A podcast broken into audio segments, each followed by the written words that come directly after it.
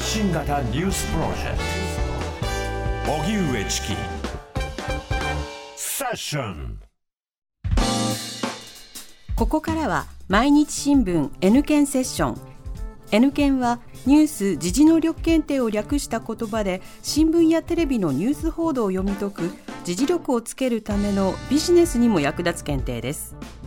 毎週月曜のこの時間はそんなニュース・時事能力検定。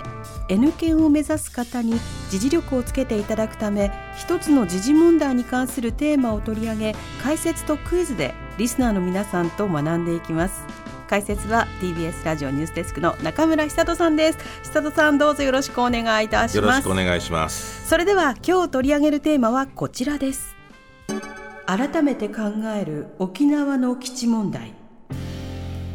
国日本政府と沖縄県が対立するアメリカ軍普天間基地の名護市辺野古への移設問題。今日はその根本について中村久人ニュースデスクと学びます、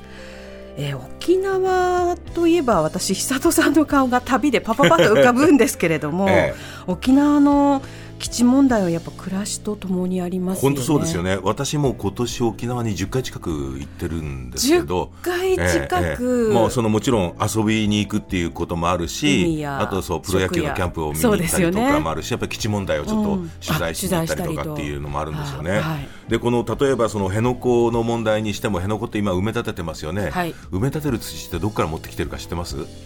沖縄のどこか別の場所からなんですけど本当は南部の方から持ってこようかって話もあったんだけども、は南部って激戦地のところでまだ遺骨がそうなんですよね。ね、見つかってないとかそういうのもあるからそういうところの埋め立てるとは何事だということいでやはいはい。今実は本部町というあの国際いいあのあ海博うん海洋博、沖縄海洋博をやったところの近くの山を崩してそれをそれを船で海上輸送して今運んでるんですよね。でも軟弱地盤でそうだからそれが見つかってまた随分大変なことになってきてるっていうことなんでね。ね、そういつまでこれ工事がかかるかもわからないというね非常に本当そういう日常生活の中にもう深くこう刻まり、はい。刻み込まれてるというのがはい。沖縄の基地問題だと思いますよね。騒音とかいろんな問題がそうそうそうそうねありますもえんね。まずアメリカ軍の基地というのは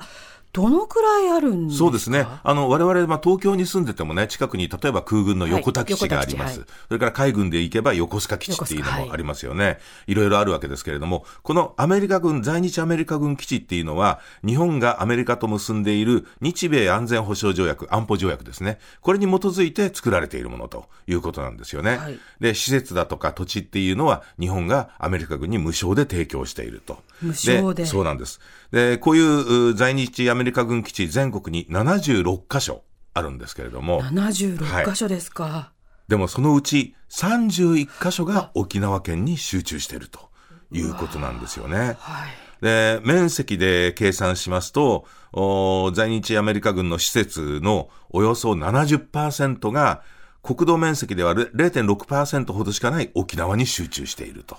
いうことですよね。で、まあ、日本全体を守るための在日アメリカ軍基地安保条約に基づいてアメリカ軍に守られるということですけれども、でもその基地による騒音とか危険の負担っていうのは、えーはい沖縄の人たちが負わされているというね、言っても過言ではないということですね。で、沖縄の基地問題というと、おもう長年、普天間あ基地が問題になってきたわけですよね。はい。で、普天間基地っていうのは宜野湾市にあって、周囲に住宅とか学校などが本当密集してるんですね。すよね。私の友達もあの宜野湾に住んでるんですけれども、はい。で、世界一危険なはい。飛行場とも言われてるわけですよね。ね。でアメリカは、あ1996年、当時の橋本総理大臣とお駐日モンデール大使とおの間で返還するということを約束したんですよね。で、政府は、じゃあだけどその、約束したんですけれども、その代わりに代替基地、普天間のあの代わりにヘリとかオスプレイなんかを止めるための基地が必要だと、代替地が必要だと。いうことで、えーそれは政府としては辺野古に移設するのが唯一のか立場だということなんですよね。で、2018年に沿岸部の埋め立て工事を開始したということです。で、まあ、その後でもやっぱり県とね、国とは裁判を通じて争うなど、はいはい未だに解決の行方が見えていないというのが現状なわけですよね。うん久里さん、改めてですけれど、沖縄と基地の歴史も教えてください。そうですね。やっぱりこれ太平洋戦争っていうのは非常に深く関わってるんですよね。はいはい、えー、1945年に太平洋戦争第二次世界大戦が終わったわけですけれども、その前にアメリカ軍っていうのはその年の1月に上陸作戦、沖縄への上陸作戦を開始して、えー、6月23日がよく沖縄の日って言われますけれども、組織的な戦闘が終わった日というふうに言われてるわけですよね。うん、で、その時からもうすでにアメリカ軍っていうのは沖縄の中で自分たちが日本の本土に攻勢をかけるための基地というのを収容し始めたということなんですよね。で、まあ日本負けて、負けたわけですけれども、結局、その沖縄も含めて、えー、アメリカを中心とする連合国に占領される形となったわけです。で、その後、1952年4月のサンフランシスコ講和条約が発行したことで、日本は、まあ、主権を回復して、えー、統治、占領統治というのは終わったわけなんですけれども、だけど、沖縄と奄美諸島、小笠原諸島というのは、その本土とは切り離されて、その後もアメリカの統治下に置かれたということなんですよね。で、えー、沖縄はその後、1972年5月になってようやく、日本の体制下に戻ったと。なんかこれを沖縄の日本復帰というふうに呼んでるわけですよね。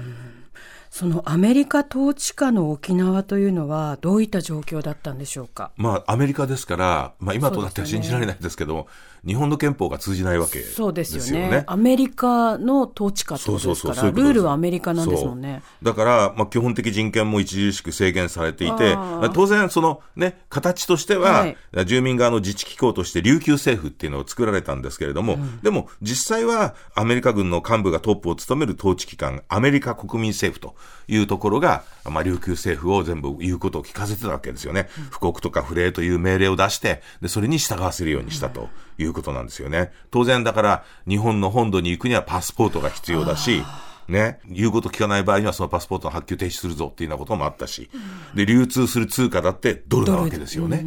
で、当然のごとく車は右側通行だった。はい、まああの、車の右側通行っていうのはね、沖縄が日本本土に復帰して、その後もしばらく1978年までは6年間は続いたんですけれどもね。だねうん。だけども、この間、そのアメリカ軍の関係者による犯罪とか事故も頻発したわけです。えー、で、まあ、容疑者、琉球政府の裁判所で裁くことができないわけですよ。すね、アメリカの統治ですからね。そうですね。で、1955年には6歳の女の子がアメリカ兵に惨殺される由美子ちゃん事件というのが起きまして、その後59年には現在のうるま市の宮森小学校というところにアメリカ軍のジェット機が墜落する事故もありました。この時は小学生ら17人が亡くなってるんですよね。うん。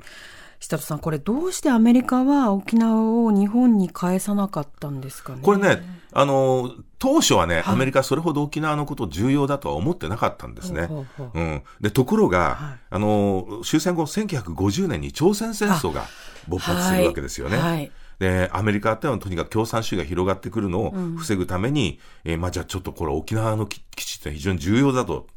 いうことで、で1953年に、まあ、38度線で休戦協定が結ばれたわけなんですけれども、でもその以降も、えー、きちんと考えたら、その沖縄からあ朝鮮半島とか、その中、後ろにいる中国、その当時のソ連とかっていうことを考えると、えー、まあ、位置的にも非常に重要になってきた。うん、で、さらに、その後、1960年代にアメリカが介入したベトナム戦争っていうのがあったわけですよね。はい、で、ベトナム戦争って今、その沖縄の地地理っていうのをちょっと考えてもらうと分かるんですけども、はい、日本本土とベトナムとのちょうど中間よりもやや日本寄りぐらいのところにあるんですね。確かにそうですね。だから、沖縄からあの、アメリカ軍が出る方が非常に便利というか、うんうん、交代するとかっていうのも非常に位置的にも便利だったそうですよね。だからアメリカにとってみれば、これはアメリカ軍の基地っていうのを沖縄からなくすということはこれは無理だから、うんうん、だから沖縄は返したくないというのがアメリカだったわけですよね。で、ところが、まあ、そうこうするうちに日本国内ではアメリカの基地への反発が強まってくるわけですよね。ええまあ、60年安保もありましたし、1970年安保っていうのもあった安保闘争。で、アメリカ側はもう日米関係が悪化することを懸念して、結局、1969年の11月に沖縄を返還しましょうということで合意したわけですよね。で、沖縄では当然、あこれでようやく日本の本土並みになるっていうふうに喜びもあったんですけれども、はい、実は、その復帰がね、近づいてくるにつれて、なんだって失望も広がっていった。どういうことかというと、はい、これ日米が交渉した結果、アメリカ軍基地は大幅な縮小はしない。復帰後も沖縄に残しましょう。だから、沖縄、アメリカが沖縄を重要だというふうにしていたものはそのまんまきちんと認めましょうというふうに日本政府が、日本政府がそれを納得しちゃったわけですよね。う飲んでしまったというか受け入れてしまったとそう受いうことけ入れたということですなんですね。よね。で沖縄結局久里さんこの50年で、はい。アメリカ軍の基地というのは沖縄では減ったのですか？あのー今の沖縄県内にあるアメリカ軍の専用施設の面積っていうのは、えー、1万8000ヘクタール余りなんですよね。で、これは沖縄があ日本本土復帰した時には2万8000ヘクタール弱でしたから、34%減ってはいるんです。でも34% 34%減ってると。50年で、うんはい、で、復帰した時、1972年には沖縄には83のおアメリカ軍施設があって、えーで、今年1月の時点では31施設、半分以下になってるんですね。でも、やっぱり全国の70.3%が沖縄に集中しているということは変わりないと。そうですよねさあ、それではここでニュース時事能力問題です。はいアメリカ軍の普天間基地の移設問題。どのような問題でしょうか？次に挙げる4つの中から正しい説明を1つ選んでください。正しいもの一つですね。はい、1普天間の歴史的な建物をどこへ移して保存するかという問題だ。2普天間の部隊が他の場所へ行った後その跡地を何に利用するかという問題だ。3普天間の土地をアメリカが日本へ返す際代わりの基地をどこに作るかという問題だ。4普天間の土地を利用してどこの海を埋め立てるかという問題だ。はい、はい。シンキングタイムスタートです。はい、リスナーの皆さん一緒に考えましょう。えーアメリカ軍普天間基地の移設問題とはえーどのような問題でしょうか、えー次に挙げる4つの説明の中から正しいものを1つ選んでください。1普天間の歴史的な建物をどこへ移して保存するかという問題だ。2普天間の部隊が他の場所へ行った後その跡地を何に利用するかという問題だ3普天間の土地をアメリカが日本へ返す際代わりの基地をどこに作るかという問題だ